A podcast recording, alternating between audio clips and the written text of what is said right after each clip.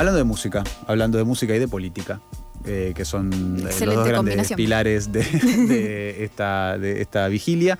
La semana pasada el Instituto Nacional de la Música presentó junto al ENACOM, el Banco de Música Nacional Independiente, eh, una herramienta para mejorar la difusión de música en medios de comunicación y la distribución de recursos a partir de la recaudación de los derechos intelectuales. Algunos de estos temas los venimos trabajando hace, hace varios meses eh, y en esta ocasión, para charlar sobre esta presentación en particular, estamos en comunicación con Gustavo Rodenburg, eh, que es integrante de la INAMU. Hola Gustavo, ¿qué tal? Te saluda Juan y Estefi.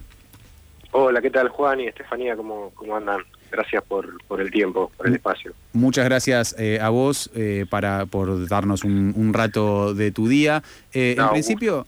Estamos, bueno, como, como, como sabrás, en, esta radio estamos muy, muy detrás de, de, la idea de todo lo que todo lo que sea para mejorar la difusión de música y sobre todo de música nueva, de música independiente. Así que celebramos esta iniciativa y la primera pregunta va a ser eh, cómo nace este proyecto que presentaron. Claro, bueno, está, está, buenísima la pregunta para hacer un poquito de historia. Mira, el, Banco de Música como herramienta justamente es el, desenlace de, un proyecto y de una de una propuesta que hizo eh, el sector de músicos independientes en lo que fue la construcción de la Ley de Servicios de Comunicación Audiovisual, que tuvo que ver con lo siguiente, ¿no? Poder garantizar una cuota de difusión de música argentina y poder garantizar además una cuota de difusión de música argentina producida de manera independiente en los medios radiales, privados y públicos, eh, y, y en los privados que facturen más de 2 millones de pesos al año. ¿Cuál era el concepto? De alguna manera, eh, asegurar un espacio para todas las propuestas culturales, musicales que por ahí el mercado no, no llega a atender o por ahí que no tienen estrictamente como una lógica comercial o que a veces la industria de la música o lo peor o lo, negativo de la industria de la música va dejando afuera. No es el caso de la tribu, obviamente, ¿no? Ustedes, de hecho, ya esa cuota la cumplen siempre, ¿no? Desde el año cero.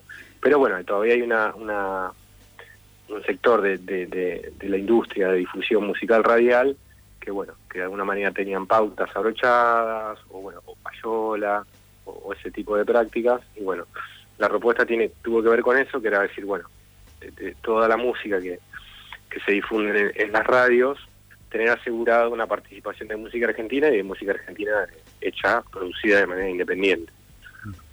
Eh, hay, eh, con respecto a esto, al cumplimiento de esta mm, de este cupo, eh, ¿existen datos sobre la circulación de, música local independiente en los medios de comunicación? Tenemos, se, se, puede, digamos, se puede se puede saber cuál es esa proporción en los medios en general. Sí, hay un último dato que se hizo justamente como un análisis desde la Federación de Músicos que arrojó un, entre un 4 y un 6%. ¿sí? Esto es del año 2020, 2019-2020.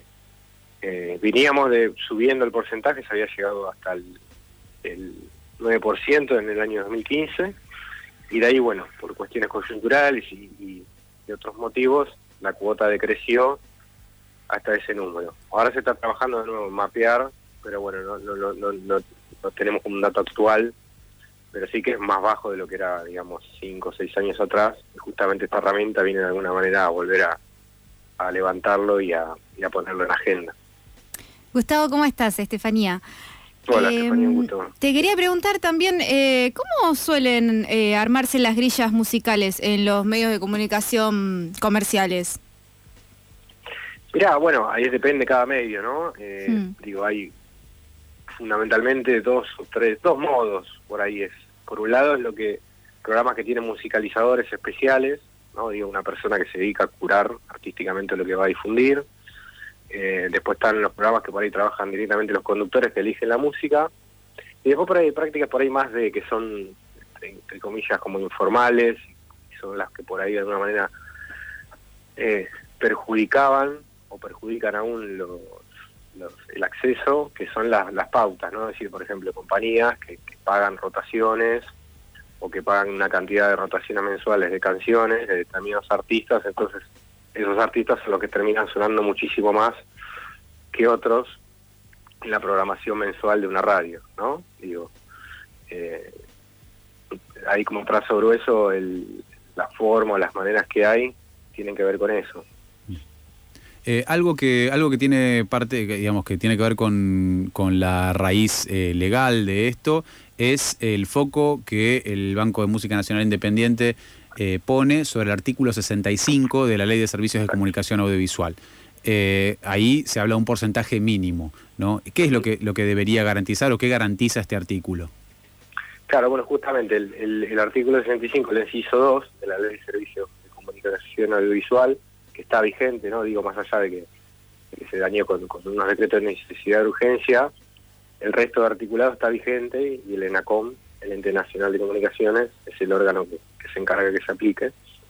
En el, en el inciso 2 de ese artículo específicamente, que habla de las cuotas de difusión, se establecieron las cuotas mínimas, ¿no? Es decir, por ejemplo, tomamos un ejemplo matemático redondo, de 100 canciones, la cuota mínima de difusión de música argentina es el 30%, es decir, 30, por 30 canciones. Y de esas 30 canciones, la mitad como mínimo tiene que ser canciones publicadas de manera independiente. Entonces, de 100 canciones, la cuota mínima de difusión es 15 canciones independientes. Obviamente puede ser mayor, ¿no? Digo. Pero bueno, lo que tienen las cuotas es como una referencia, como un piso, eh, que a partir de ahí eh, empieza a ser mayor.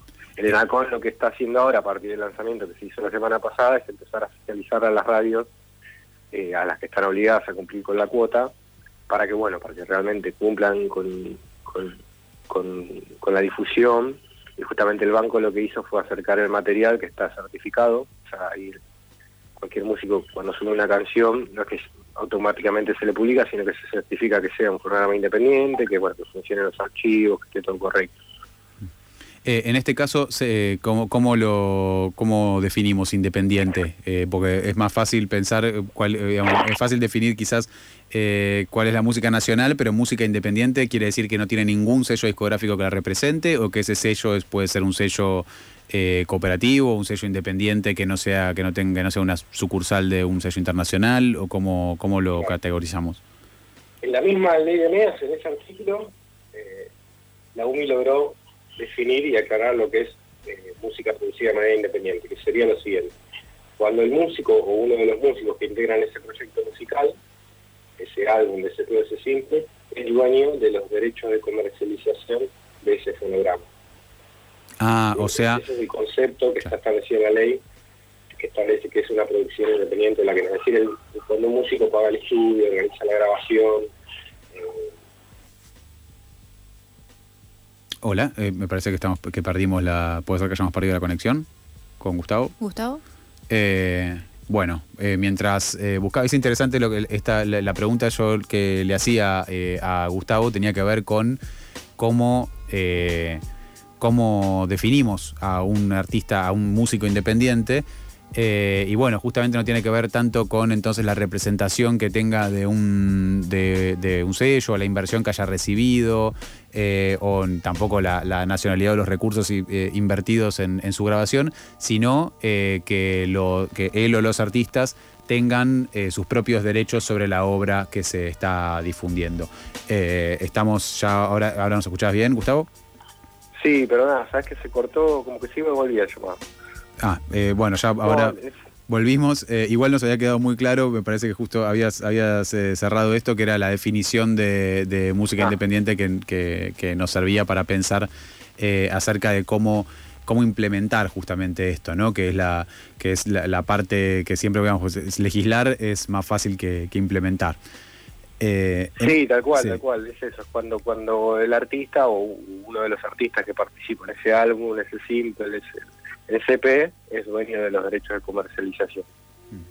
Bueno, con respecto justamente las personas que son, que son las dueñas de los derechos de comercialización, eh, en general no reciben, eh, digamos, no tienen, no tienen tanta banca para, eh, para solventar los, muchos gastos que conlleva la creación artística, además de los gastos de supervivencia en general.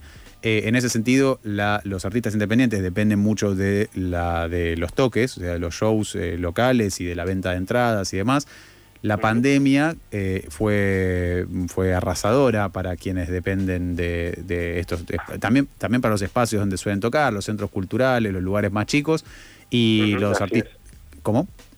No, digo, así es, así tal cual. Claro, bueno, eh, eh, esta, esta, esta cuestión que tuvo un enorme impacto especial sobre los artistas independientes, ¿cómo puede ser recompuesto, considerando que hay eh, que un perjuicio de orden eh, económico, de orden directamente económico, un lucro cesante, digamos? ¿Hay algún tipo de recomposición sobre la situación de los espacios independientes, eh, centros culturales, artistas independientes, de un circuito menos comercial? Bueno, esto ya excede lo que es el específicamente el, Banco de Música Nacional Independiente y el Uso. Sí, hay, líneas de fomento de, para salas de música en vivo. De hecho, la, Cava tiene, por ejemplo, el Instituto de Música, después está bueno, el Fondo Nacional de las Artes, el INAMU. Digo, hay, hay varias eh, instancias de fomento. Obviamente, como, como bien decís, la pandemia fue realmente una especie de bomba nuclear eh, que, afectó de manera eh, no te digo total, pero casi total a un montón de situaciones. Entonces digo, cualquier tipo de apoyo, de ayuda termina siendo insuficiente todavía, ¿no? Está, pasando lo peor de la pandemia. Pero bueno, todas esas instituciones y herramientas están vigentes, se está entregando apoyo financiero, descuentos por ahí en, impositivos y de alguna manera hay que eh, rearmar y salir para adelante con, con el circuito eh, y lleva tiempo, ¿no? Digo, no, a que se inyecte mucho dinero eh, fue una devastación tan grande que, aún se está eh, reconstruyendo. Claro. Y, y en este en este momento, eh, ¿cuáles cuáles eh, dirías que son las principales problemáticas de artistas musicales independientes? Mira, en este momento, y te digo ya hace dos o tres años, coinciden básicamente tres puntos. Por un lado, lo que es el acceso a los espacios para presentar en conciertos en vivo. Eso es una temática que en todo el país incluso es una de las más eh, pendientes. La otra es el, acceso a los espacios de difusión, que bueno, un poco lo que charlamos sobre el Banco de Música viene de alguna manera a contrarrestar esa problemática. ¿sí? También está bueno contar que cuando uno suena en radios, también se empieza a, activar lo que es la cadena de recaudación, de administración y pago de derecho intelectual, ¿no? lo que es comunicación pública, AirPlay, eh, los derechos intelectuales de los artistas que suenan, también accedemos y, son corresponden. Entonces también hay una especie de fuente de ingreso que estaba justamente al no tener acceso a los medios por ahí auturada, que a partir de esto, de la aplicación y que aumenta la cuota de difusión, se va a distribuir más ingreso a, los a los productores y a los músicos independientes, ¿no? Y lo que es importante también es que sin perjuicio de, de las canciones argentinas o de la música extranjera.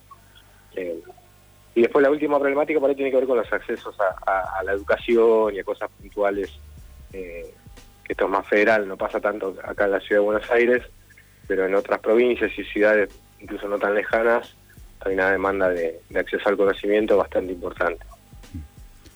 Eh, bueno, esto es algo que nosotros eh, vamos a seguir eh, tratando en programas subsiguientes. Es un tema que además tiene esta, mm, tiene esta característica de no tener mucho espacio quizás en medios más grandes, precisamente porque la lógica de esos medios y la lógica de la difusión es la que corresponde a la, bueno, es una lógica comercial donde se refuerzan los mismos, eh, los mismos nombres y los mismos integrantes.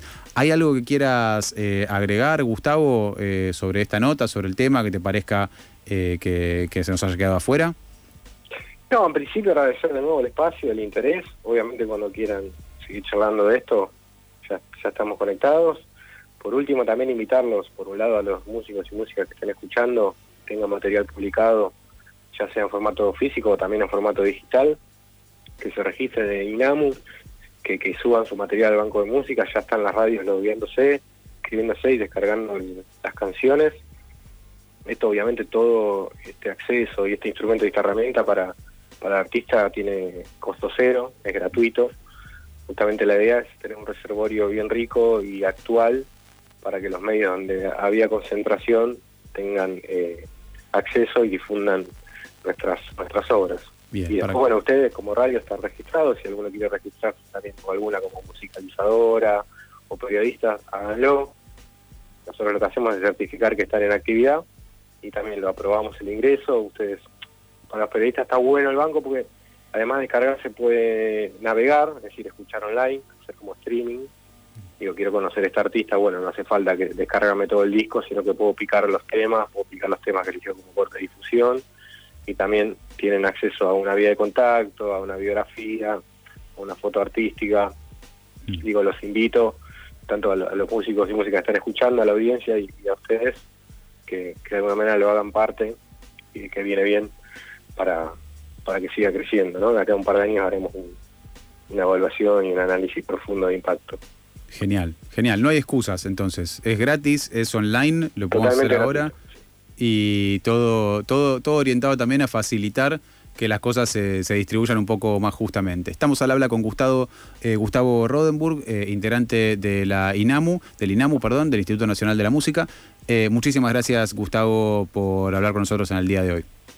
No, por favor, un saludo para, para, para ustedes dos y también para la audiencia del programa nos vamos escuchando a una de nuestras queridas artistas eh, independientes argentinas, a Paula Mafía, con el tema Polvo.